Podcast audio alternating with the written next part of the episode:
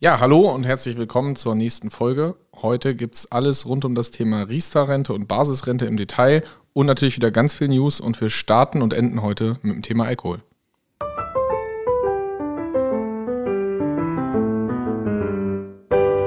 Finanzappell. Beratung on Demand.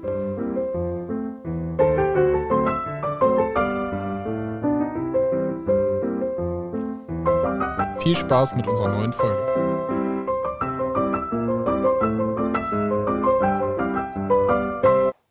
Herrlich. Also ich muss sagen, dieser Einspieler, also ne, das neue Intro ist top. Macht zumindest uns gute Laune. Jo. Ich hoffe auch irgendwem anders. Ja. Wir müssten, glaube ich, nochmal direkt eine Umfrage starten. Äh, Alter oder neuer Einspieler. ja.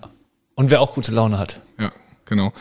Genau. Äh, ja, ich habe gesagt, wir starten heute mit Alkohol und enden mit Alkohol. Ja, finde ich gut. Das ist eine gute Folge. Gute Folge, ne? Haben alle schon mal Lust. Ja.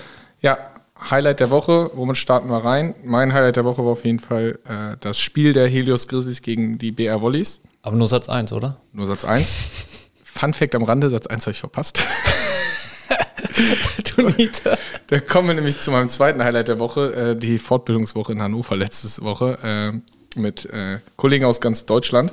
Oh, das war auf jeden Fall mega gut, aber ging ein bisschen länger, deswegen bin ich erst nach dem ersten Satz gekommen. Aber der soll gut gewesen sein. Ja, Der zweite war auch okay. okay. Ja. Ja, auf jeden Fall, äh, danach ging es mit der Mannschaft und einigen weiteren Gießenern und Hildesheimern in die Ohana Bar zur Saisonabschlussfeier. War auf jeden Fall sehr, sehr gut. ja. Was war bei dir das Highlight? Nicht das Auswärtsspiel, oder? Nee, nee, ich wollte auch gerade sagen, eben noch große Klappe gehabt. Äh, vergessen wir das Auswärtsspiel. Es war, war nicht so gut. Wie habt ihr nochmal gespielt? Ah, nicht so gut. Äh, Verloren. Ja. 3-1. Hm. Ungünstig. Ja, äh, lassen wir das mal stehen. Also, Gut. Gibt kein ja, Highlight. Nee, das also hat alles versaut. So, nein, Spaß. Gut. Ja, der Abend war dann trotzdem noch erträglich. Gut, auch wieder Alkohol getrunken, ja? ja. Sehr schön. Ja, wir, wir, haben, wir im Lindwurm, ne? kann ich auch wärmstens empfe- empfehlen. Sehr gut. In Hannover. Jo. Sehr gut. Dann starten wir direkt rein mit News. Äh, gehen wir heute ein bisschen auf die Tempos. Es sind, glaube ich, einige News zusammengekommen. Jo, das stimmt. Ich meine, alleine mit unseren Nachbarn hier direkt im Osten ist ja die ganze Zeit eh mal was los. Ja. Ähm, ja, also aktuelle News sind eigentlich hauptsächlich, ähm, Russland kommt nicht so richtig voran mit der Einnahme weiter in der Ukraine. Es stockt eher so ein bisschen, sind eher so ja, darauf aus, Gebiete zu halten und die Ukraine, oder ne, das ist ja auch immer, man weiß ja nicht, welche Fakten man da jetzt aktuell so äh, wirklich alles für voll nehmen kann, weil Die Russen sagen, sie gewinnen. Die Ukrainer sagen auch, sie gewinnen. Schwierig. Ja, genau. Aber laut Satellitenbildern sieht man, äh, dass Russland nicht viel weiter vorgerückt ist, aber ja, mal gucken, wie es so weiter ist. Die Börsen haben sich ein bisschen erholt dadurch, weil es so ein bisschen, es gibt ja auch wieder Verhandlungen. Schröder ist mal hingeflogen, da ist nichts passiert. Jetzt verhandeln die aber wieder miteinander. Die Börsen haben sich auf jeden Fall einiges erholt, weil sie scheinbar damit rechnen, dass sich das Ganze ein bisschen beruhigt. Ich glaube da noch nicht so ganz dran. Nee, das kann ja, die Börsen sind ja gerade relativ volatil. Das kann sich auch jeden Tag oder jede Woche zumindest wieder ändern. Wenn irgendwas anderes kommt und vielleicht auch Russland einfach mal spontan, je nachdem, wie das mit dem Westen ist. Hier, die haben Biden auch irgendwie, ach, Biden hat irgendwas gesagt. Ich glaube, dass Putin Kriegsverbrecher ist oder irgendwie sowas. Ja, und da haben sie die äh, Kappen der Verbindung irgendwie angekündigt oder so. Ja, ist auf jeden Fall ein spannendes Thema. Ich glaube, da ist gerade viel Schwankung drin weiterhin.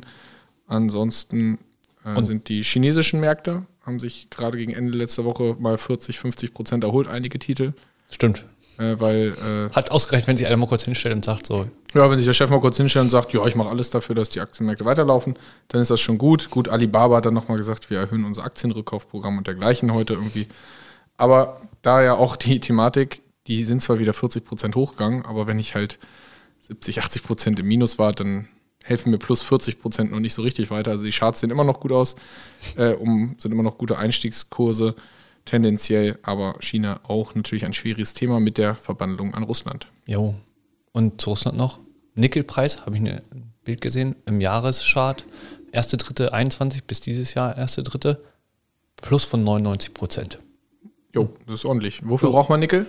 Ja, das ist halt spannend, ne, für die ganzen Batteriefahrzeuge und so weiter. Also, Läuft mit der Umstellung auf E-Fahrzeuge. ja, es ist, ja, aktuell, mal gucken, wie das weitergeht, Ja. den Preisen.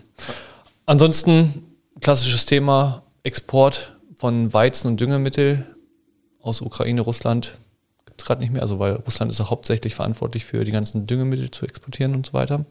Auch viel nach Afrika habe ich gesehen. Da Genau, deshalb machen sich auch gerade, glaube ich, viele bedingt auch Sorgen, dass ähm, ja vor allem in Afrika und so weiter da so die nächste Hungersnot ausbrechen kann. Ähm, mal gucken, wie sich das entwickelt, aber weil die Ernte ist ja sozusagen noch nicht verloren, aber wenn dieses Jahr da keiner was anbauen kann in den ganzen Ländern, dann ist das schwierig mit der Versorgung. schwierig. Jetzt auch Besseres zu tun, als gerade in Russland oder Ukraine Weizen anzubauen. Äh, ich glaube, da geht es einigen so. Und ich sage mal so, das sieht man halt, wie viel Auswirkungen so ein Konflikt bzw. Krieg halt einfach haben kann. Das ist halt, betrifft dann auf einmal Afrika, wo, glaube ich, am Anfang erstmal keiner mit rechnet. Deswegen auch da ist das natürlich anlagemäßig vom betroffen. Aber es gab ja noch weitere Sachen. Die FED hat wie erwartet die Leitzinsen erhöht. Jo, danach sind die Märkte auch, das ist auch lustig, beschließen Leitzinserhöhung, aber die Aktien steigen erstmal. Völlig äh, atypisch eigentlich. Ja, aber, aber die Begründung war, okay, das war jetzt äh, ne, das, was alle eingepreist hatten, eh schon, sicherer Schritt. Es kam nichts Überraschendes sozusagen. Und ja, kurz danach hat aber dann eigentlich quasi nachdem sozusagen das bekannt gegeben wurde, da gibt es ja nachher immer Interviews und so weiter. Ich weiß gar nicht, zwei, drei Tage später hat Paul dann gesagt, so ja, aufgrund der hohen Inflation, die wir halt haben, könnte er sich sozusagen auch ein aggressiveres Fortschreiten gestern, glaube ich, oder heute sogar. Mhm, Genau, könnte sich auch ein aggressives Vorgehen gegen die Inflation äh, vorstellen, weil halt die Arbeitsmarktlage in den USA aktuell relativ gut ist. Und er sagt halt so, ja, es ist halt aktuell eine schwierige Gemengelage, ne? Ja. Hohe Inflation, ähm, du willst ja, den Leitzins anheben, darfst aber auch nicht zu schnell sein, weil nachher bremst du die Wirtschaft einfach komplett wieder aus. aber er hat gesagt, 0,5 Prozent im nächsten Schritt wäre möglich. Das wäre ganz ordentlich. Und, sage ich mal, an Leute, die sich damit viel beschäftigen, wo könnte es hingehen so, die sagen so langfristig ähm, dieses Jahr Richtung 2, 2,5 Prozent in den USA. Boah, das wäre schon. Das wär Fand schon ich auch, fand ich auch sportlich. Ich habe das nur, also mal so zur Kenntnis genommen, ohne Wertung erstmal. Russland hat 20 Prozent. Ja. naja, lass wir mal so stehen. ja. Ba- Bank of England hat auch erhöht auf 0,75 Prozent. Also die sind alle schon ein bisschen weiter als in Europa, aber auch spannend. Frau Lagarde und so weiter blasen jetzt auch langsam in das Horn nach dem Motto, ah, Inflation ist doch nicht nur kurzfristig. Überraschung. Wir könnten auch ein bisschen langfristiger äh, da höhere Inflationsraten sehen. Das ist ja spannend. Am Anfang haben sie ja immer noch gesagt, so ja, es sind nur kurzfristige ähm, Faktoren, die da reinspielen. Mittlerweile ähm, ja, sehen sie halt auch, dass es da so ein Problem gibt. Und was ja auch noch mit reinspielt, also je nachdem, wie sich halt auch der Konflikt da weiter mit Russland und so weiter aufschaukelt, wenn Russland irgendwann mal sagen würde, so, ja, wir stoppen jetzt einfach mal komplett die Lieferung, da haben wir, glaube ich, ein großes Problem, was die Inflation angeht. Ja, definitiv. Dann steigen die äh, Ölpreise weiter. Dann die Thematik Lieferengpässe, China, da Ja. sind wieder irgendwelche, ich glaube, jetzt ist Corona, die haben wir dicht gemacht. ja vor allem aber diesmal ein Gebiet, was halt auch äh, Hauptproduktionsstätte ist, glaube ich, für die ganzen äh, IT Genau. und sonst was Herstellungen. Ich habe den Namen natürlich da vergessen. Auf jeden Fall haben sie da jetzt alles dicht gemacht. Das heißt, auch da wird es natürlich schwierig. Ja. Wir haben natürlich trotzdem niedrige Arbeitslosigkeit, äh, Lohnsteigerungen stehen jetzt an, die ganzen Gewerkschaften sind am Verhandeln. Genau. Das heißt, wir kommen jetzt eigentlich langsam in eine zweite Spirale vom, äh, vom Inflationszyklus. Es wird sehr interessant. Ja, genau. Niedrigste Rate in der EU EU von der Arbeitslosigkeit seit 1970er Jahren. Fand ich beeindruckend. Trotz Corona und Aber ich finde, das spiegelt auch wieder, also gefühlt, egal was man liest in der Zeitung im Internet, es sind immer tausende Stellenanzeigen offen. Also aktuell sucht ja jeder. ja, Unglaublich. Ist Wahnsinn. Und was ich auch noch gelesen habe, hier Habeck war ja auf, äh, sag mal, Reise in Orient, Ja. ähm, sucht nach Alternativen. FIFA ist ganz böse, dass, äh, dass, dass, dass wir Mit eine Katar ma- Katar machen. Aber naja, dann gehen wir von einem äh, Autokraten ins nächste Autokratenland, um unsere Energieversorgung zu kriegen. Das ist okay. Und die sind friedlicher, die führen gerade keinen Krieg. Wenn da jetzt Menschenrechte nicht so beachtet werden, ist das nicht so schlimm. Ja, Hauptsache keine Kernenergie. Ja. Schwieriges Thema, also es ist ein bisschen. Aber führt halt auch dazu, langfristig die Energiepreise werden steigen, wenn man halt dann irgendwie ähm, Flüssiggas, sage ich jetzt mal, oder so aus Katar im- importiert, dann ja, oder USA, sonst oder so. Ist natürlich immer teurer, als wenn man ja die bestehenden Leitungen hier schon nutzt. Definitiv. Ist halt auch noch ein Punkt, der die Inflation weiter antreibt. Und ja, deshalb ähm, könnte es auch ja, in Europa zu Zinserhöhungen kommen. Allerdings haben wir halt ja so ein schwieriges Gemengelage mit der Wirtschaft, die vielleicht nicht ganz so stark wächst. Je nachdem, wie sich das weiterentwickelt und wie Corona damit reinspielt, mit Lieferengpässen. Ja, und was die Energiepreise allgemein machen. Ne? Letztens, irgend, ich weiß gar nicht, irgendein Unternehmen hat die Produktion eingestellt gehabt, weil die äh, Energiepreise kurzfristig zu teuer waren. Echt und gesagt, lohnt sich nicht mehr. Ja. Fun Fact zu Corona, hast du das mitgekriegt mit Einführung der Impfpflicht? Jetzt haben sich äh, neben dem Kassenärztlichen Verband auch die gesetzlichen Krankenkassen dagegen äh, ausgesprochen. Oh, das habe ich gelesen. Das war richtig, richtig strange. Also ja, die haben nicht genug Papier. Ja, ich dachte mir auch, wir leben echt im Wir letzten haben nicht genug Land. Papier, um alle Versicherten anzuschreiben. Ja. Wow. Ich habe mir Das auch ist gedacht. Mein Lieblingsargument. Also egal, Also- also, wie man zur Impfpflicht steht oder nicht, aber das ist einfach mein bestes Argument. Wir können das in Deutschland gar nicht einführen, weil wir haben nicht genug Papier. Ja, das habe ich auch gelesen, habe gedacht, das ist so lächerlich, ey. Unglaublich. Also da sieht man, ich glaube, die haben auch keinen Bock mehr drauf.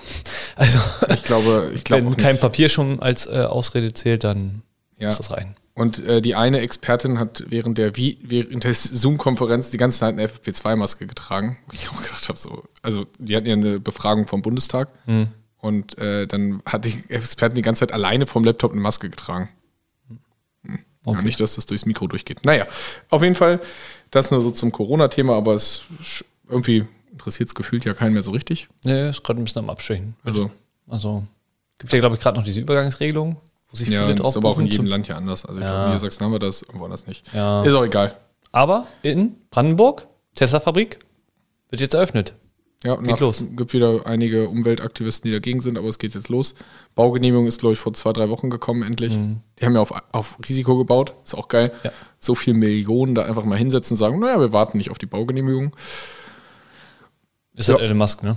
Ja, gut, ich glaube, der wusste auch vorher, dass es durchgeht. Die deutschen Mühlen malen ja manchmal nur langsam im Amt. Die, das glaube ich nämlich auch. Ja. Aber wo wir uns Berlin. Brandenburg, Berlin schon annähern, dachte ich mir, aktuell.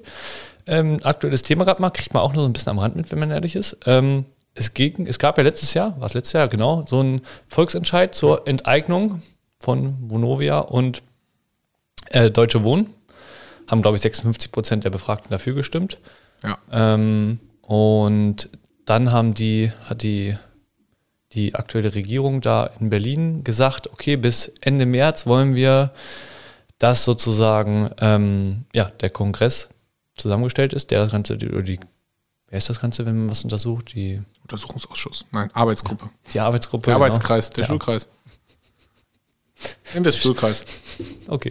Äh, Der dass, der, Berliner Stuhlkreis. dass der Berliner Schulkreis sozusagen ne, zusammengestellt ist, alle Parteien bekannt sind und die sozusagen mit der Arbeit. Kommission, aber nennen wir Stuhlkreis, ist besser, mir ist das Wort eingefallen. Ne? Die sollten einen Beruf beauftragt werden und ja, letztendlich untersuchen, ähm, ja, wie sozusagen diese Enteignung rechtssicher sein kann oder was für Wege es da geben könnte.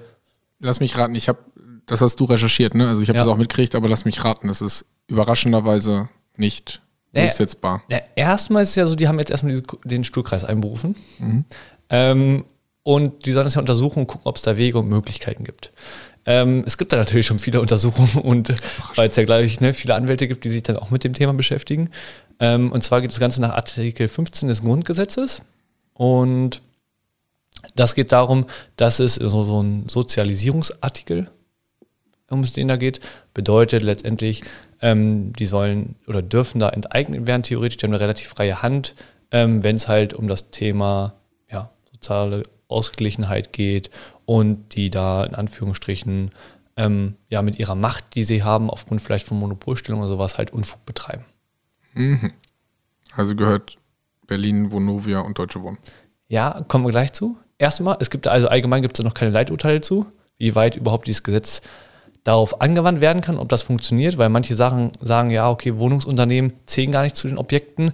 Ähm, Könnte das also so sein wie mit den Corona-Maßnahmen in Niedersachsen, wo immer dann das Landesgericht in Lüneburg äh, so sagt, ach, das dürft ihr doch nicht und das wird auf einmal aufgehoben und dann eine Woche wieder später was Neues und hin und her. ja, genau. Genau so könnte das halt sein. Deshalb haben die jetzt den Stuhlkreis einberufen, um das mal zu untersuchen. Ich bin auch gespannt, was da rauskommt. Aber ja, es ist genauso. Und jetzt zu dem Punkt, ähm, ja, Vonovia und Deutsche Wohnen ähm, gehört ganz Berlin.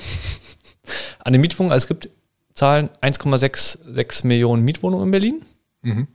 Das ist von 2019. Ich glaube, aktuelle hatten die gerade nicht zur Hand. Davon sind 100.000 in wohnungsgenossenschaftlicher Hand. 190, oder? 190.000, genau. Ich habe nur die Notiz gelesen. Gut. Und 322.000 gehören zu kommunalen Immobilienunternehmen. Bedeutet 1, na, sagen wir einfach eine Million gehören irgendwie privaten Wohnungsunternehmen und Einzeleigentümern. Und dann die Zahlen von Vonovia, einfach 41.000 Wohnungen Und Deutsche Wohnen gehören 100 110.000 Wohnungen. Das ist nicht so die Monopolstellung. Also Monopol hätte ich jetzt etwas über 50 Prozent erwartet. Ja, genau. Also die haben gesagt, das sind ungefähr 10 Prozent von den beiden zusammen. Und das ist halt auch wieder so eine Unter Untersuchung, die ein Professor ne, an der, an der Uni durchgeführt hat. Ich habe den Namen leider. Professor Dr. Christian Drosten. Ach nee. Der macht andere Untersuchung. Ich dachte, der hat jetzt Freizeit. Nee, der ist noch aktuell noch hatte zu tun. Auf jeden Fall keine Marktdominanz, meine Meinung. Und deshalb sagen die, ja, dieses Gesetz kann halt irgendwie wieder nicht angewandt werden. Und ähm, lustig ist auch, ähm, die Aktivisten, die ja sozusagen das mal fordern mit der Enteignung und so weiter, haben sich erstmal ja nicht berücksichtigt genug gefühlt in der Auswahl oder Einbeziehung des Stuhlkreises. Mhm. Und die fordern auch eine Entschädigung, die einfach mal irgendwie so 20 bis 8, ne, so zwischen 20 bis 40 Prozent ähm, des entschädigten Marktwertes nur entspricht. Also der geschätzte Marktwert ist einfach mal so 60 Prozent höher. Ja, ist ja total fair. Hätte nicht Berlin noch einfach die Wohnung, die in Staatsbesitz waren, nicht verkaufen können vor 10 oder 15 Jahren, die sie jetzt verteuert zurückgekauft haben?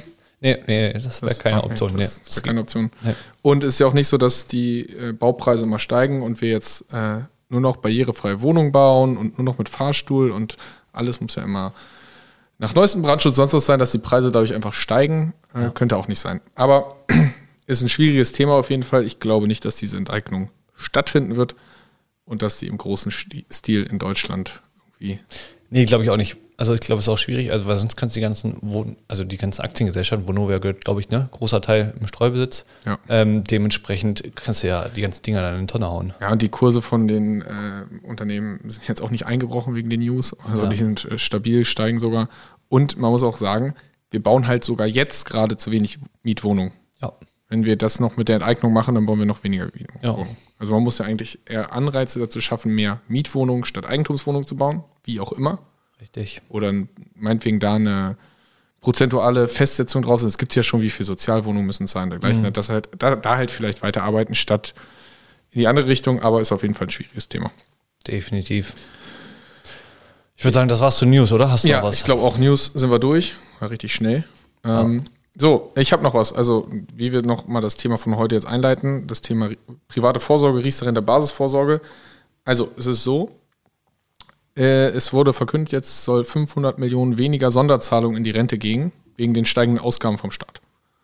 Hat unser Finanzminister verkündet. Also wir haben jetzt, wir haben noch mal ein paar hundert Milliarden für, für die Bundeswehr gefunden und wir finden noch mal hier irgendwas mhm. und da irgendwas, aber 500 Millionen sparen wir uns jetzt an Sonderzahlungen in die Rente. Mhm. Im letzten Mal haben wir noch gesagt, wir haben jetzt 10 Milliarden gefunden, ich jetzt 500 sagen. Millionen weg. Also es ist ein Hin und Her von den Töpfen, die wir gerade bewegen. Stimmt, sollte heute nicht auch äh, im Bundestag der, die Debatte zum Bundeshaushalt beginnen? Äh, müsste heute sein, ja. ja.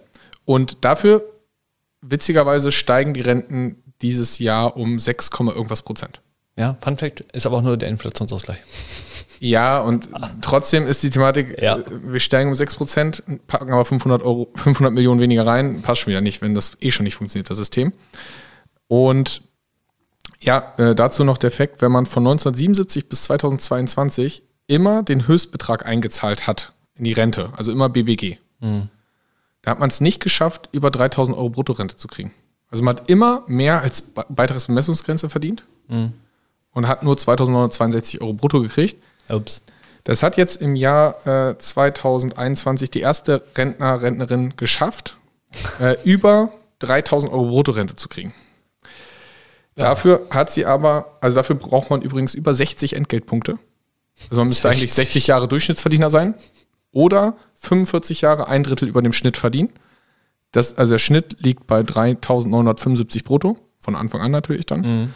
Und äh, ein Drittel darüber wären dann 5.287. Fand ich ganz krass, dass es vorher noch nie wer geschafft hat, mehr als drei brutto zu kriegen als Rente. Ja. Selbst egal, wie viel du verdienst. Also krass. Ja. Und um das Ganze einzuleiten, wie kann man das Ganze lösen? Gute Frage. Gute Frage. Ähm, da muss man ja sagen, es gibt ja ganz viele kapitalbildende Lebensversicherungen. Kurz mal direkt die Face-Aufnahme. Genau. Kapitalbildende Lebensversicherung und da hat der Vorstand eines großen deutschen Versicherers, der auch von einem sehr erfolgreichen deutschen Fußballverein der Hauptsponsor ist. Mit A? Weiß ich nicht. Ja. Alemannia Aachen, glaube ich. Ähm, der hat schon 2015 in einem Interview gesagt, Ja. kapitalbildende Lebensversicherungen sind nicht mehr sinnvoll und eigentlich sollten wir das nicht mehr anbieten, bieten es aber heute noch an. Ja. Natürlich nur noch auf Nachfrage, wenn der Kunde fragt. Ja. Das ist für mich die beste Finanzberatung, wenn ich als Experte dem Laien überlasse, was er Wenn er sagt, er will das, dann äh, Ja. muss das ja gut sein. muss das ja gut sein. So, also wenn ein Vorstand sich öffentlich hinstellt und sagt, dieses Produkt macht keinen Sinn mehr wegen niedrigem Zinsniveau und hohen Kosten, wie kann ich das dann sieben Jahre später immer noch anbieten? Ich glaube, äh, es lohnt sich finanziell. Ist nur eine Vermutung. Ja. Von diesem Konzern könnte man auf jeden Fall Aktien kaufen. Jo, die sind gar nicht so schlecht. Ja. Alemannia Aachen ist gar nicht börsennotiert, oder? Ich glaube nicht. Ja, verdammt. Ja. Okay. Ähm, dann zum Thema Riester-Rente. Wir sind ja letztes Mal so durch alle Durchführungswege einmal durchgehuscht. Äh, diesmal so ein bisschen äh, nochmal ins Detail gehen. Was sind eigentlich sinnvolle Sachen? Was gibt da für unterschiedliche Durchführungswege? Wir wollen es aber auch nicht zu detailliert machen, weil das muss man dann, glaube ich, mal mit äh, irgendwie ein bisschen Papier in der Hand machen und das sich wirklich vernünftig angucken. Nur auf der Tonspur ist sonst ein bisschen schwierig. Haben wir ja letztes Mal schon gesagt, Einführung 2002 durchs Altersvermögensgesetz.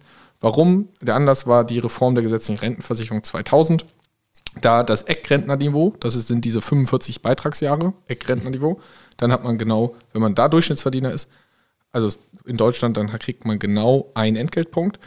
Das wurde von 70 auf 67 runtergesetzt. Das aktuelle Rentenniveau ist übrigens bei 47,5 Prozent, also wir sind nochmal deutlich runtergegangen äh, nach dieser Reform. Und es soll halt eine Alternative zur privaten Vorsorge gehen, geben mit der Riester-Rente. Das war die Einführung damals. Die Prognose liegt, dass wir 2030 unter 43 Prozent liegen vom Eckrentnerniveau. Das ist von der deutschen Rentenversicherung. Es gibt einige Experten, die mit deutlich weniger rechnen. Schauen wir mal. schon, ja. Und ist ja auch die Frage, wie viel man noch weiter oben reinschmeißt. Ja. Und es wurden seit Einführung circa 10,6 Millionen Riester-Verträge abgeschlossen. Äh, jetzt ist die Sind Thematik. schon mal ein paar, ne? Ja, ein paar, 18 Millionen, so einige waren Ja. schon älter, sonst was, Kinder. Äh, 10,6 Millionen. Jetzt kann er sagen, Riester-Rente, es gibt ja viel, in denen steht, Riester-Rente ist super, Riester-Rente ist blöd, Riester-Rente, keine Ahnung, gibt's nicht mehr, haben wir auch viel gelesen. Es gibt unterschiedliche Arten von Riester-Renten. Was gibt's denn da so alles? Ja, letztendlich ist der Richter erstmal quasi so ein Gesetz, ne? Haben wir letztes Mal, glaube ich, schon so ein Das ist gar erklärt. kein Vertrag, ja, stimmt, haben wir letztes Mal schon erklärt. Genau. Durchführungswege gibt es ja den klassischen Banksparplan, einen Fondssparplan und Wohnriester bzw. eine fondgebundene Riester. Und die klassische Variante. Klasse. Aber Über die wir eben kurz geredet haben, die Ja. keinen Sinn macht. genau, die lasse ich jetzt mal kurz hinten Ja. runterfahren. Obwohl, Genau. So, und es gibt äh, von denen, jetzt, wir gehen gleich durch die einzigen Sachen, als kleinen Fact, von den 10,6 Millionen sind so 3,2 Investmentfondsverträge. Das heißt, die irgendwas mit Investment zu tun haben, die nicht- nicht irgendwie nur Banksparen oder Wohnriester sind. Warum das interessant ist, kommen wir gleich nochmal drauf zurück. Allgemein haben wir letztes Mal schon gesagt, berechtigt sind alle, die irgendwie eine gesetzliche Rentenversicherung einzahlen oder Beamte sind. Auch Minijobber, auch Arbeitslose in Kindergeld und sonst was sind alle zulagenberechtigt. Da muss man außer die Minijobber lehnen das ab, ne? Ist ja mal die Frage. Genau, also man kann das entscheiden mit der, äh, mit der Unterschrift und kann das gucken. Förderung haben wir letztes Mal schon gesagt, 100% der Beiträge steuerlich absetzbar bis 2100 Euro, 300 Euro pro Kind pro Jahr, 175 Grundzulage, 200 Euro, wenn ich unter 26 Jahre starte, die nur einmalig.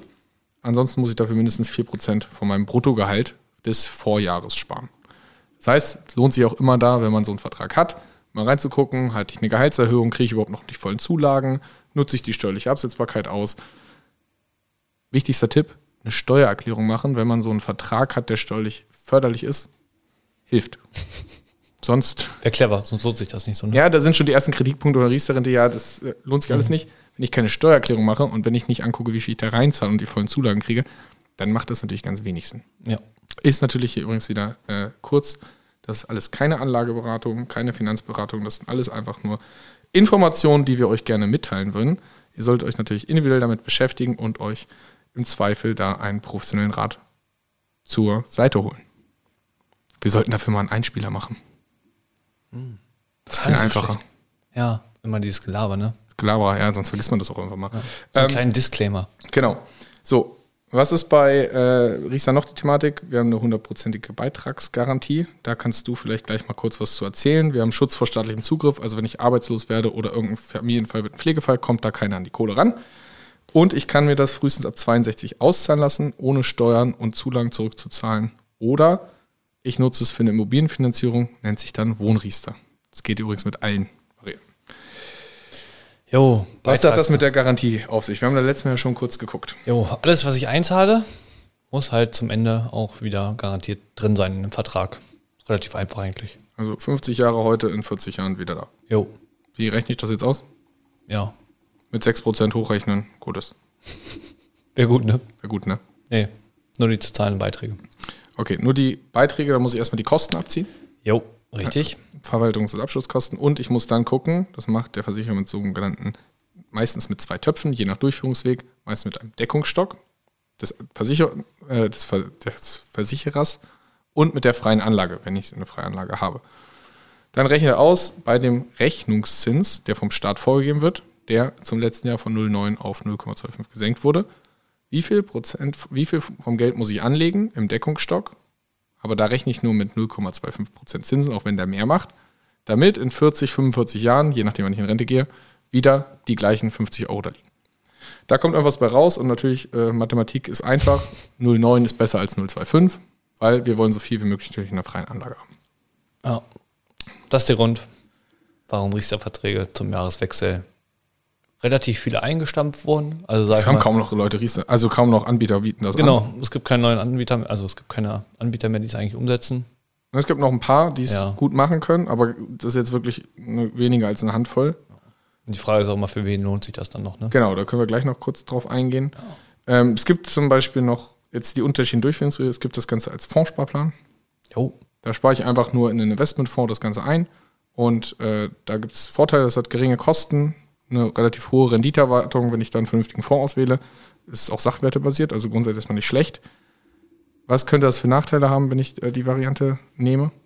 Ja, ich habe ne, Rentenfaktor, weiß gar nicht, haben wir den schon mal erklärt. Der ist nicht gesichert. Also letztendlich, wie viel habe ich ja in meinem Vertrag dann nachher Geld drin?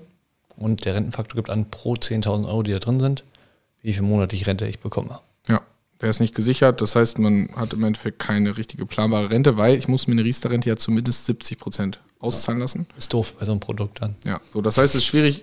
Sparplan am Anfang natürlich viele Vorteile, hinten raus ein bisschen schwieriger. Es gibt einen Bandsparplan, äh, da spare ich das Ganze einfach fest bei Zins bei Bank. Ähm, ja, wie viel Zinsen es da gibt, kann sich jeder selber ausrechnen. Dann kannst du direkt. Es gibt das Ganze als Bausparvertrag.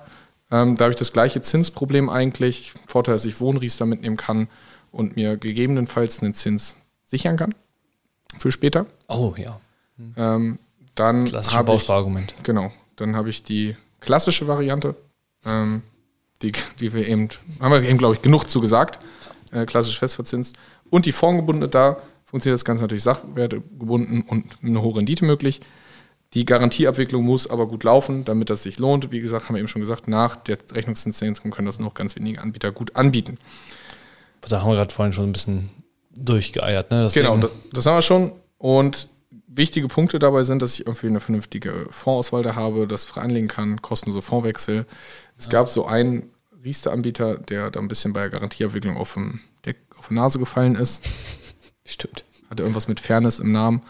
Und ähm, wo dann auf einmal diese, dieses Startup irgendwie das Ganze nicht mehr so gut abwickeln konnte, weil das mit den ETFs nicht so gut geklappt hat.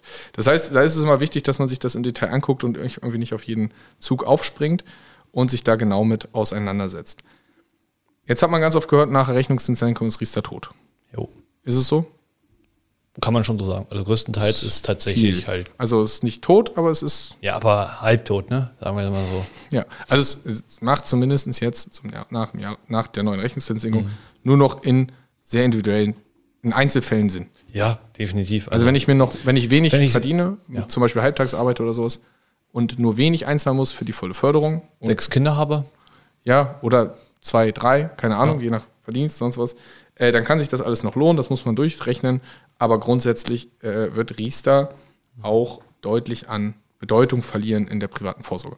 Das Definitiv. heißt nicht, dass bestehende Verträge irgendwie davon betroffen sind, die haben meistens, genau, sagen, meistens. meistens. den Rechnungszins gesichert, das sollte man prüfen. Also jeder, der so einen Vertrag hat, sollte mal irgendwie sich wen schnappen und sagen, ey, wie sieht das eigentlich aus? Und äh, ist bei mir der Rechnungszins da eigentlich gesichert und wie sieht das aus? Weil bestehende Verträge sind davon eigentlich nicht betroffen und dann kann man das guten Gewissens weiter besparen, wenn das ein vernünftiger Vertrag ist und kann damit genauso gut ähm, seine Altersvorsorge lösen. Genau, also der Fokus jetzt nach dem Wechsel liegt eindeutig auf die Förderung. Der Steuervorteil, den kann ich ganz woanders deutlich besser mitnehmen. Definitiv. Kommen wir schon zum zweiten Produkt, die Basisrente. Genau da kann ich nämlich diesen Steuervorteil deutlich besser mitnehmen. Ja, das ist eigentlich ganz nett. Also ich meine, aktuell noch nicht ganz so gut wie bei Arista, ne? Richtig. Aktuell erst zu 94 Prozent Ja. der Beiträge, aber wird ja angepasst. Ab 2025 sind wir dann bei 100 Prozent der Beiträge, die da angesetzt werden können. Und in diesem Vertrag kann man halt auch nicht nur 2100 Euro im Jahr einzahlen, sondern halt maximal, ich glaube, 25.000 Euro Was zerquetschte. Und Verheiratete das Doppelte. Ich glaube, das ist äh, brutal viel. Ja. Warum ist das so hoch? Weil das auch deutlich ursprünglich mal so hochgesetzt wurde, weil das eigentlich die einzige steuerlich absetzbare Form der Altersvorsorge für Selbstständige ist. Jo. Und Selbstständige haben ja im Zweifel nicht mal eine gesetzliche Rentenversicherung. Die können keine betriebliche, keine Riester, sonst was. Das heißt, nur da können sie irgendwie Steuern sparen. Ja, das ist richtig. Und bei der Basisrente ist auch noch wichtig, ich kann wählen zwischen der Garantie zwischen 0 und 100 Prozent. Sagen wir es mal so, ich glaube, das haben alle schon mitbekommen, so 100 Prozent Garantie Schwierig abzuwickeln. schwierig abzubilden und wir wollen ja ne, Rendite machen, dementsprechend sollte man sich da eher mal der Null annähern. Genau, also halten. ist natürlich immer eine individuelle Betrachtung. Man kann auch äh, das Garantieniveau meistens in den Verträgen später anpassen, wenn es Richtung Rente geht. Und die Thematik ist natürlich, dass man sagen kann, okay, ne, jedes Prozent Garantie kostet mich eine Rendite. Und wenn ich mir dann angucke, wir haben in den letzten Folgen schon darüber geredet, wenn ich länger als 13 Jahre am breit gestreut am Aktienmarkt investiere und wir reden dann ja meiner Altersvorsorge meistens ja über 30, 35, 40 Jahre, ähm, dann kann ich mir das angucken, die Statistiken dazu. Es gibt natürlich immer ein Restrisiko, dass es die nächsten 30, 40 Jahre anders läuft, aber äh, dann kann ich statistisch gesehen breit gestreut, diversifiziert investiert, mache ich da keinen Verlust mehr. So, das heißt, da kann ich ruhig mal über so eine 0% nachdenken. Nee, eigentlich nicht nachdenken, eigentlich muss man sie nehmen, wenn man ehrlich ist. Ja, ich bin, ich bin heute der, Ja, ja- ich ja. bin der konservative Deutsche heute. Mer- Merke, merke schon. Ja. Äh, Vorteil, wir haben äh, vorne die steuerliche Absetzbarkeit und Nachteil, Wie ich muss das? Wie ist das hinten raus? Versteuern. muss ne? es später versteuern. Immer ein großer Nachteil hier, aber vorne schenken wir es und später nicht, ja. Man muss es in der Rente versteuern. Zu dem dann geltenden Einkommensteuersatz. So, das heißt, ich muss es dann zu meinem äh, Steuersatz versteuern. Aber die Thematik ist ja, wenn ich mir das später, also meine Rente haben wir eben drüber geredet, wie hoch das Rentenniveau irgendwie ist. Ja. Gefühlt habe ich dann ja auch einen deutlich niedrigen Steuersatz. Nicht gefühlt, das wird so sein. Das heißt, ich habe einen deutlich niedrigen Steuersatz als das, was ich mir jetzt hier vorne spare. Und ich habe ja den Hebel, also wenn ich das gut anstelle mit der Basisrente und die steuerlichen Rückerstattungen wieder reinvestiere in den Vertrag, dann kann ich es hinbiegen, dass ich an die 50% Förderquote bekomme vom Staat. So, das heißt, ich habe ja einen Hebel vorne drauf. Das heißt, ich kann 40 Jahre äh, ja jedes Jahr 50% mehr anlegen, als ich eigentlich könnte. Heißt also, Sagen wir nur 40, weil ich Ja. habe nicht nur einen hohen Steuersatz. Also, das heißt, und dann kann ich ja 40 Jahre den Zinseszinseffekt mit 40% mehr Kapital nutzen. heißt also, es ist besser nachher Steuern zu zahlen, also auf mehr Steuern zu zahlen und die sind geringer als vorher weniger reinzuschießen und Die nicht verzinsen lassen, ja. Ja. Definitiv. Ist natürlich auch da wieder eine Einzelfallbetrachtung. Ab welchem Alter macht das noch Sinn, welchen Verdienst und dergleichen. Aber ist auf jeden Fall ein sehr, sehr interessantes Modell. Und entscheidend ist natürlich auch hier der Motor. Wie lege ich das Ganze an? Auch das kann ich natürlich klassisch machen oder ich mache das halt mit, ne, mit Garantieabwürgen oder nicht. oder ich mache das halt clever. genau. Oder ich mache das halt clever, irgendwie mit einer vernünftigen Fonds- und ETFs-Auswahl, kostenlose Fondswechsel, Rebalancing und äh, nicht nur einem grundsätzlichen ETF, der da drin ist oder sowas. Ähm, Und wichtig, bei der Basis kann ich ja auch nur hinten raus ne, eine Verrentung machen, 100% Rente, das muss man wissen. 100% Rente und dann ist da glaube ich auch so ein garantierter Rentenfaktor nicht schlecht. Ja, auch da könnte so ein fondgebundener Rentenbezug interessant sein. Also ich kann ja auch während des Rentenbezugs investiert bleiben. Ja. Ähm, Das haben aktuell auch tatsächlich noch nicht so viele Anbieter am Markt. nee, das kommt jetzt so langsam ist nach und nach. Wird ja auch Zeit, wenn man ehrlich ist. Ja, also so ein klassischer Rentenbezug muss ja nicht mehr unbedingt, also das einzige Mittel sein. Also es Nee, genau. kann ja, für manche ist das, sagen dann, nee, ich will das sicher safe im Hafen haben.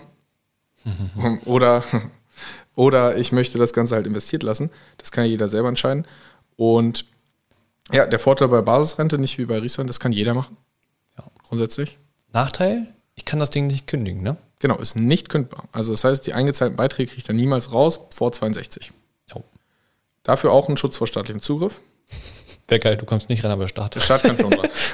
so, äh, aber das nicht kündbare kann ja auch ein Vorteil sein, ne? Ja. Also weil das Schlimmste ist ja, wenn man so einen Vertrag macht für die Altersvorsorge und dann irgendwann kündigt man den nach fünf, sieben oder zehn Jahren weg oder 15 am besten noch, so richtig gut schon laufen, weil man braucht jetzt das Geld.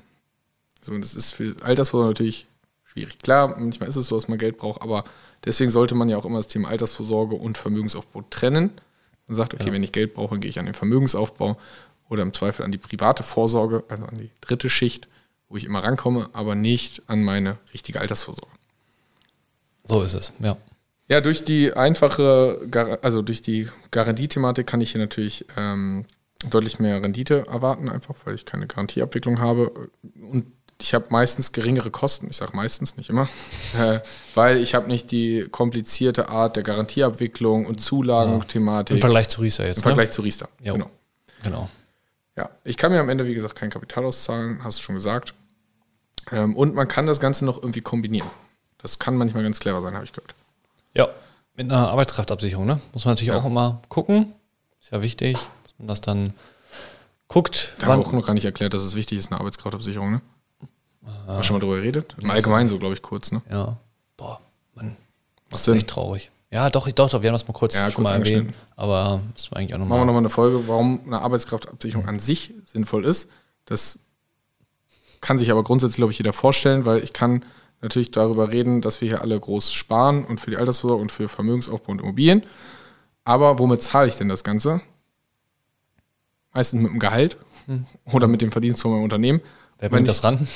Ja, wenn mein Körper nicht mehr funktioniert, wenn ich irgendwie geistig oder äh, körperlich nicht mehr in der Lage bin zu arbeiten, dann fehlt mir da irgendwie das Kapital für, um das Ganze zu machen.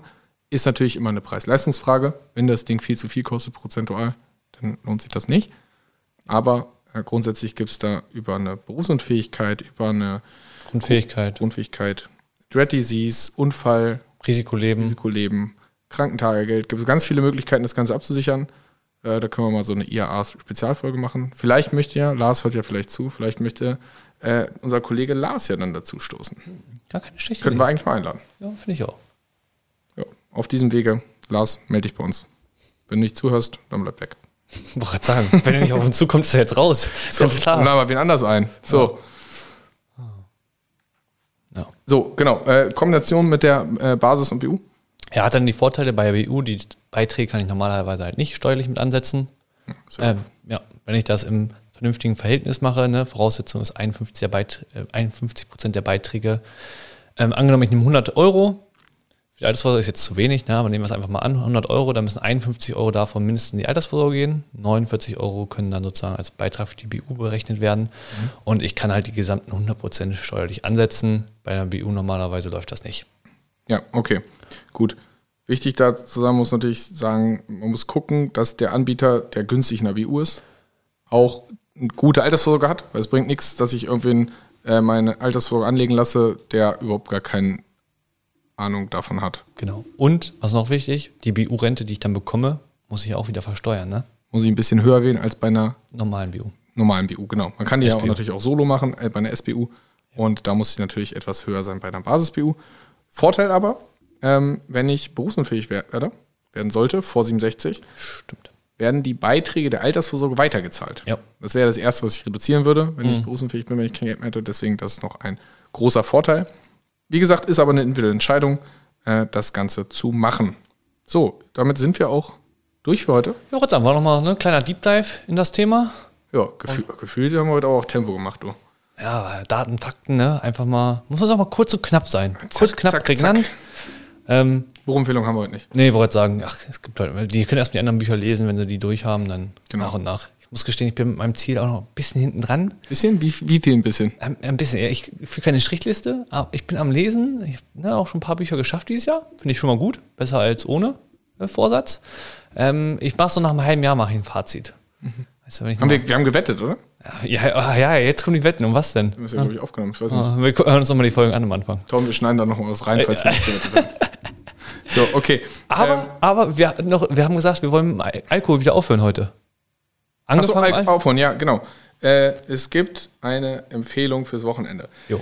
Ich würde die erste nehmen. Mach. Äh, Grüße gehen raus an Taifun und Philipp. Äh, äh, die Probierbar in Hannover muss leider schließen. Jo. Aus, ich glaube, behördlichen Gründen irgendwie gibt es da Stress. Am Samstag gibt es eine Abschlussfeier. Äh, probierbar auf jeden Fall eine Top-Bar-Empfehlung in Hannover. Ich hoffe, das ist ja das zweite Closing in zwei Jahren. Jo. Die haben echt bit- bitter Pech mit den Standorten. Ich hoffe, die dürfen irgendwann bald wieder aufmachen. Äh, auf jeden Fall kann ich nur empfehlen. Hast du noch einen? Genau, also da schließe ich mich an. Ist, glaube ich, ein geiler Schuppen. Und äh, Getränk, Getränkeempfehlung im Lindform, ne, am Wochenende getestet. Der Mexikaner ist auch sehr gut, muss ich gestehen. Und absolutes Highlight ist da wohl der Ingwer-Shot. Muss ich gestehen, habe mich selber noch nicht so rangeprobiert. Soll extrem lecker sein. Also alle waren richtig begeistert und da. Ingwer-Shot. Ja. Ich dachte mal, das trinkt man, wenn man krank ist. Nee, nee, das ist auch, äh, auch gut, wenn man gesund ist.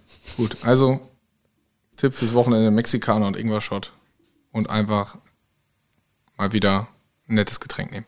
Damit Butter. verabschieden wir uns, würde ich sagen. Bis bald. Bis bald. Ciao, ciao.